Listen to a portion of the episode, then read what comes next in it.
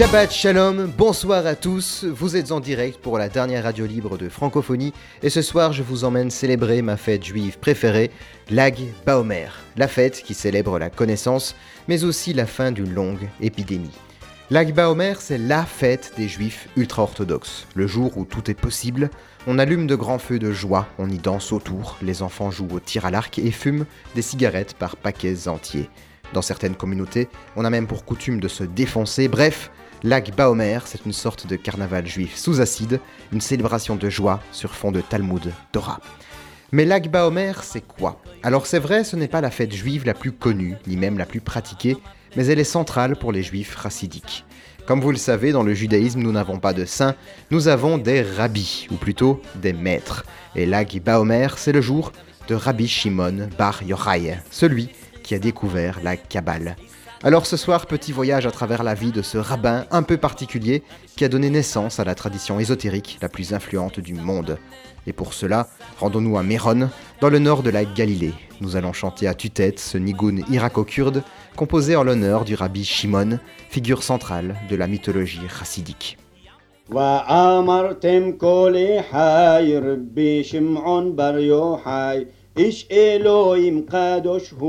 אשרי עין ראתהו, לב חכם ישכיל פיהו, אדוננו בר יוחאי.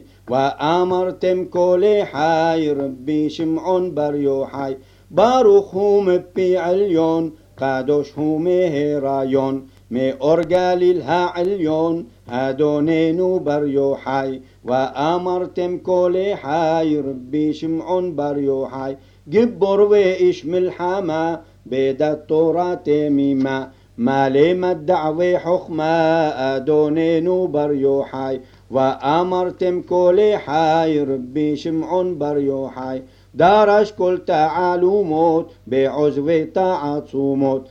עלה מעלות רמות אדוננו בר יוחאי ואמרתם כל אחי רבי שמעון בר יוחאי תורתו מגן לנו היא מאירת עינינו. הוא ימליץ טוב עלינו אדוננו בר יוחאי ואמרתם כל אחי Rabbi Shimon Bar Yorai, maître Simon, fils de Yorai. On l'appellera Bar Yoroy si vous êtes ashkénaze, Bar Yorai si vous êtes séfarade, mais ce soir, nous l'appellerons simplement Rabbi Shimon. Et Rabbi Shimon, c'est un peu le Captain America du peuple juif. Rabbin du IIe siècle, il vit à une époque où, pour le judaïsme, c'est un peu la panique. Le temple est détruit, Rome colonise toujours la terre promise, et un certain Jésus a décidé de faire bande à part. Rabbi Shimon naît donc dans cette période très troublée où le peuple juif manque encore une fois de disparaître pour toujours, écrasé sous la sandale romaine. Rabbi Shimon déteste Rome et ça, il ne le cache pas. Alors qu'il se promène avec Rabbi Yehuda dans les rues de Jérusalem, Yehuda lui dit On a beau dire ce qu'on veut sur Rome, mais Dieu, que ses œuvres sont belles. Jérusalem était un comptoir pour bédouins, et voilà qu'ils sont venus installer des bains publics, ouvrir des marchés et construire des ponts. Rabbi Shimon n'est absolument pas d'accord avec Yehuda, et il le fait savoir en répondant Yehuda, tu te trompes, si Rome a installé des bains publics, c'est pour s'entretenir eux-mêmes. S'ils ont ouvert des marchés, c'est pour y vendre leurs prostituées, et s'ils ont construit des ponts, c'est pour nous taxer plus facilement. Et Rabbi Shimon, eh bien, il est comme ça. C'est un rageux, celui de la pire espèce, le genre de type incapable de se réjouir des choses simples. Là où tout Jérusalem applaudit les progrès de Rome, Rabbi Shimon, lui, il râle. Et pourquoi? Eh bien car il sait que tout est politique. Rabbi Shimon sait qu'un pont n'est pas qu'un pont, mais qu'il peut aussi être la domination de l'Empire sur son peuple. En tout cas, c'est pour cette parole incendiaire contre Rome que Rabbi Shimon va devenir l'ennemi public numéro 1. Sa tête est mise à prix, toute la légion le cherche, et il doit fuir Jérusalem pour se cacher avec son fils dans une grotte, une grotte dans laquelle il restera 13 ans. On raconte qu'il passera tout son temps dans cette grotte à étudier, et c'est à force de méditation, d'études et de prières qu'il aurait découvert les secrets de la Kabbale. En tout cas, après 12 ans d'isolement, Rabbi Shimon quitte enfin la grotte. Sur le chemin qui le mène à Jérusalem, il croise un homme qui travaille son champ. Là, Rabbi Shimon entre dans une colère noire. Il s'écrie Quoi? On t'a donné une vie, ce n'est pas pour la passer à travailler. Lâche ton chant et va étudier, les choses de ce monde ne nous concernent pas. Là, Rabbi Shimon est tellement en colère qu'il se met à incendier le champ du pauvre type. Littéralement, le Talmud nous raconte, ses yeux crachaient du feu. Dieu ne peut pas laisser faire, il sort de son silence pour s'adresser à Rabbi Shimon. Mais qu'est-ce que tu fous? Je ne t'ai pas libéré de ta caverne pour que tu détruises ma création. Retourne donc dans ton trou.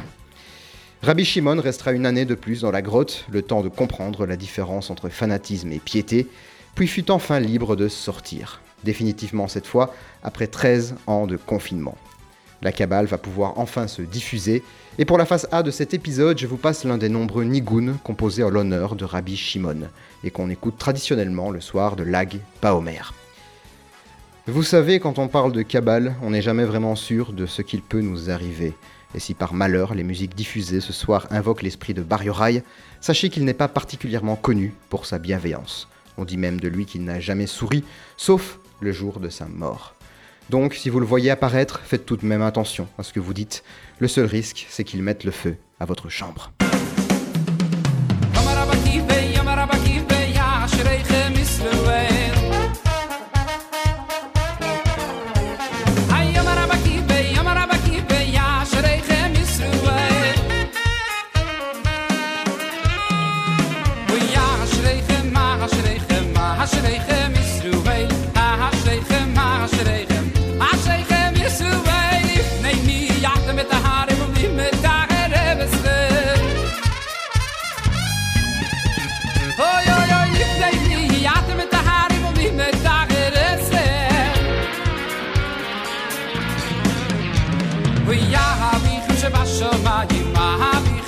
שבשמיים, האביכם שבשמיים, האביכם שבשמיים,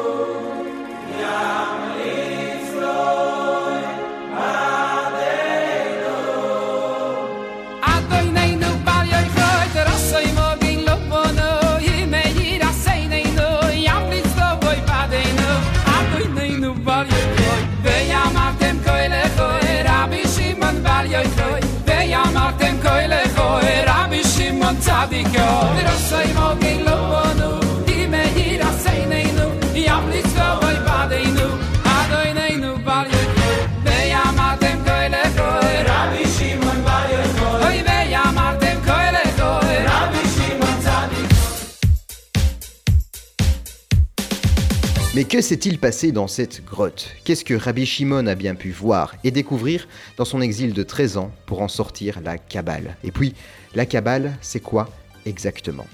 Eh bien, Kabbalah veut dire ce qui est reçu. Et la Kabbale, c'est avant tout une tradition ésotérique, mais aussi une question. Qu'est-ce qu'il y avait avant le commencement pour que le commencement puisse avoir lieu? C'est avec une lecture minutieuse et mystique de la Torah que Rabbi Shimon et les kabbalistes vont trouver la réponse à cette question.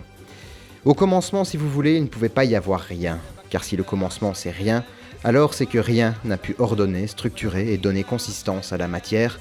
D'une certaine manière, si au commencement il n'y a rien, il n'y a pas Dieu non plus, et ça, vous l'imaginez bien, pour Rabbi Shimon, c'est impossible. Il y avait donc bien quelque chose qui a dû provoquer ce rien, duquel l'univers est né.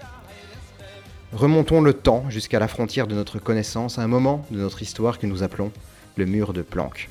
C'est-à-dire cette période au-delà de laquelle nous sommes incapables de comprendre à quoi pouvait ressembler notre univers. Et pour cause, nous touchons là au feu originel, à une époque où matière, lumière, gravité, temps et espace sont encore liés dans une sorte de soupe primordiale que notre esprit ne peut concevoir. Et à cette époque, si vous voulez, dans la Kabbale, Dieu remplissait sa propre étendue, c'est-à-dire l'infini, pour que création il y ait, cet infini a dû se concentrer en lui-même jusqu'à ne devenir qu'un point infiniment petit, flottant dans le vide, infiniment grand. Pour les kabbalistes, la création est souvent comparée à une femme enceinte. Pour laisser place à l'enfant qui va naître, la femme se concentre en elle-même pour permettre à quelque chose d'autre qu'elle-même de se développer. Il en est de même pour notre univers. Pour créer, Dieu a dû se retirer. Comme les vagues laissent les traces sur les plages à marée basse, Dieu va en se concentrant laisser des traces dans notre univers vide. Des traces circulaires dont les plus proches de nous sont les plus basses. Et ces traces, on les appelle les vases, ou plutôt les séphirotes, représentant toutes différents attributs de la divinité. La volonté créatrice, la sagesse, l'autonomie, l'abondance, la rigueur, ou même la beauté.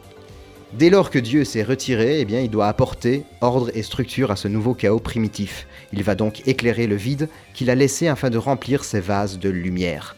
Mais imaginez-vous toute la matière de l'univers concentrée en un seul point infiniment petit et dense. La catastrophe devait arriver et les vases se sont brisés. Et cette brisure des vases divins va donner naissance à l'univers tel que nous le connaissons aujourd'hui. Un univers unique, mais une matière fragmentée et divisée. Pour les kabbalistes, la lumière primordiale s'est éparpillée, et le sens de la vie, c'est justement de retrouver les étincelles perdues et cachées autour de nous. Ainsi, tout le travail des juifs racidiques, c'est de trouver les étincelles de cette lumière et les renvoyer à leur origine, le souffle divin primordial. La prétention n'est donc pas de sauver le monde, simplement de le réparer. Voilà en gros les fondements de la Kabbale. Ceci ne vous mènera pas très loin, car vous savez, le tout n'est pas de savoir les choses, mais de les connaître si bien qu'on puisse les appliquer réellement. Et ça, c'est le travail de toute une vie de méditation et de rituel, et c'est un peu cela qu'on fait à Lag Baomer, cette découverte mystique faite par Rabbi Shimon dans sa caverne. Alors, pour rester dans la lancée, je vous passe la chanson que vous ne pourrez pas rater le jour de Lag Baomer, puisque c'est un véritable hit de la musique racidique. Alors, Roy, pour Rabbi Shimon Bar Yochoi.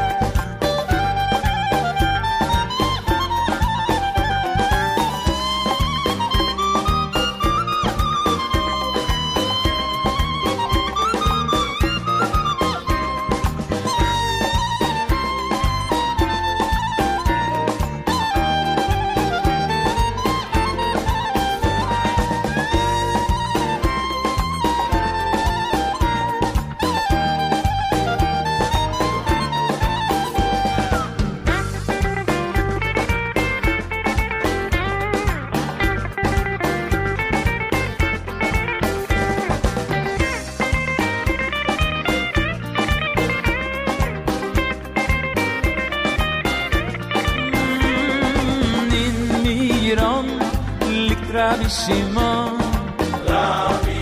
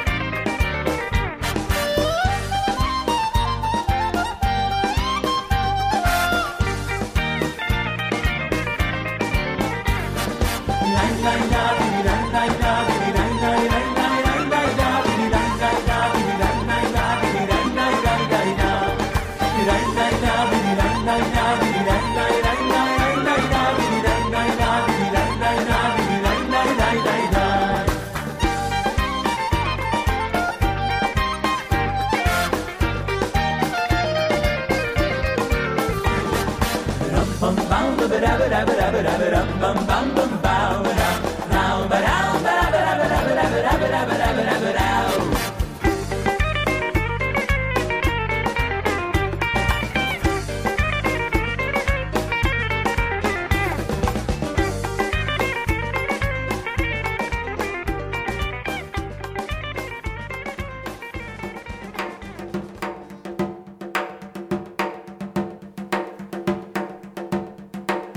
le calendrier juif, il y a une période de 49 jours séparant Pessah de Shavuot, ou Pâques et l'Ascension pour les chrétiens. On appelle cette période l'Homère, et la coutume veut qu'on y respecte les règles juives du deuil. En effet, c'est durant cette sombre cinquantaine de jours que 24 000 juifs moururent d'une épidémie, à l'époque de Rabbi Shimon justement. Durant cette période, il est interdit de se couper les cheveux ou de se raser. Écouter de la musique, interdit. Se marier, s'acheter de nouveaux vêtements, tout ça est aussi strictement interdit, sauf pour le 33e jour de l'Homère, Lag Baomer. Car en hébreu, chaque lettre renvoie aussi à un chiffre, et donc Lag veut dire 33, donc Lak Baomer, 33e jour de l'Homère, la fête, tu feras. Et pourquoi Car le 33e jour de l'Homère, jour de la mort de Rabbi Shimon, et seulement ce jour-là, la terrible épidémie s'arrêta. Lag Baomer, c'est un peu la grosse lockdown en plein confinement, comme si la mort de Rabbi Shimon méritait cette mise en pause, car après tout, son apport fut inestimable, et il faut se réjouir de cela, réparer le vase brisé à tout prix. Lag Baomer cette année sera tout de même un peu amer, puisqu'un tragique mouvement de foule a emporté la vie de 45 personnes en Israël, et ça à quelques mètres de la tombe de Rabbi Shimon Bar Yochai. De quoi sans doute rappeler l'importance des communautés racidiques, que ce soit en Israël, aux États-Unis ou en Europe. De nombreuses communautés influentes et jeunes ont très bien compris l'enseignement de Rabbi Shimon. Ce n'est pas en travaillant que l'on vit vraiment, car le travail vous détournera toujours de la vérité et de l'étude. Le seul moyen de réparer les vases divins étant justement de se rebrancher au réel, c'est-à-dire la méditation, les bonnes actions et surtout l'étude. Telle en tout cas est la morale de la Kabbale. Je vous laisse pour ce soir, j'espère que cet épisode vous a plu. Et pour terminer cette émission, voici les Hip Hop Houdios avec Havana Nagila. Bonne fête de Lag Baomer, on se retrouve très bientôt. Shabbat Shalom à tous. I'm a Jew for thugs, a Jew for hugs, a Jew for lobster, a Jew for bugs. I'm a Jew for masturbation, five week vacation, a Jew for NPR salon in the nation. Pass on Reagan, give me Donald Fagan, Manish Nana Menachem Begin. I'm a Jew for death tax, a Jew for Kovac. Oi, got to A Jew for I'm a Jew for Allah, a Jew for Jesus, a Jew for Malacca's and telekinesis, a Jew for you, a Jew for me, a Jew for birds, and a Jew for the bees. I'm a Jew for Allah, a Jew for Jesus, a Jew for Malacca's and telekinesis, a Jew for you, a Jew for me, a Jew for birds, and a Jew for the bees. I'm a Jew for mixed genes, a Jew for mixed drinks, a Jew for Mafongo, Mahachma Nichtings. A Jew for gypsies, a Jew for juju, a Jew for tootsies, a Jew for hutus. A Jew for gays, a Jew for goys, A Jew for girls, a Jew for boys. A Jew for gordas, a Jew for flacas, Jew for Litvaks, Rusas, Polacas. I'm a Jew for Allah, a Jew for Jesus, a Jew for Malacca's and telekinesis, a Jew for you, a Jew for me, a Jew for birds, and a Jew for the bees. I'm a Jew for Allah, a Jew for Jesus, a Jew for Malacca's and telekinesis, a Jew for you, a Jew for me, a Jew for birds, and a Jew for the bees.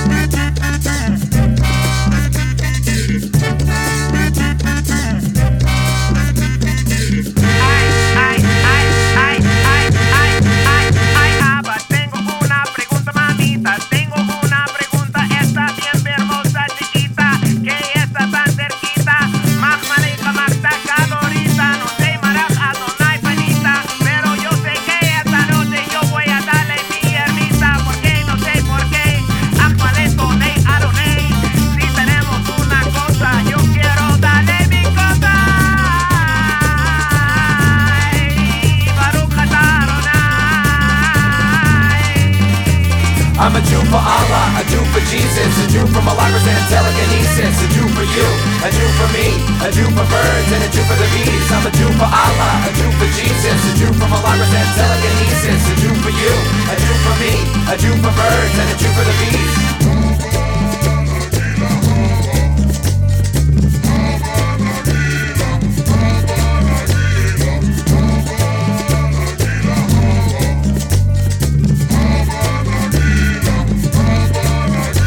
I'm a Jew for Allah, a Jew for Jesus, a Jew for Malacca's and telekinesis, a Jew for you, a Jew for me, a Jew for birds, and a Jew for the bees. I'm a Jew for Allah, a Jew for Jesus, a Jew for Malacca's and telekinesis, a Jew for you, a Jew for me, a Jew for birds, and a Jew for the bees. I'm a Jew for Allah, a Jew for Jesus, a Jew for Malacca's and telekinesis, a Jew for you, a Jew for me, a Jew for birds, and a Jew for the bees. I'm a Jew for Allah, a Jew for Jesus, a Jew for Malacca's and telekinesis, a Jew for you, a do for me, a do for birds, and a do for the bees.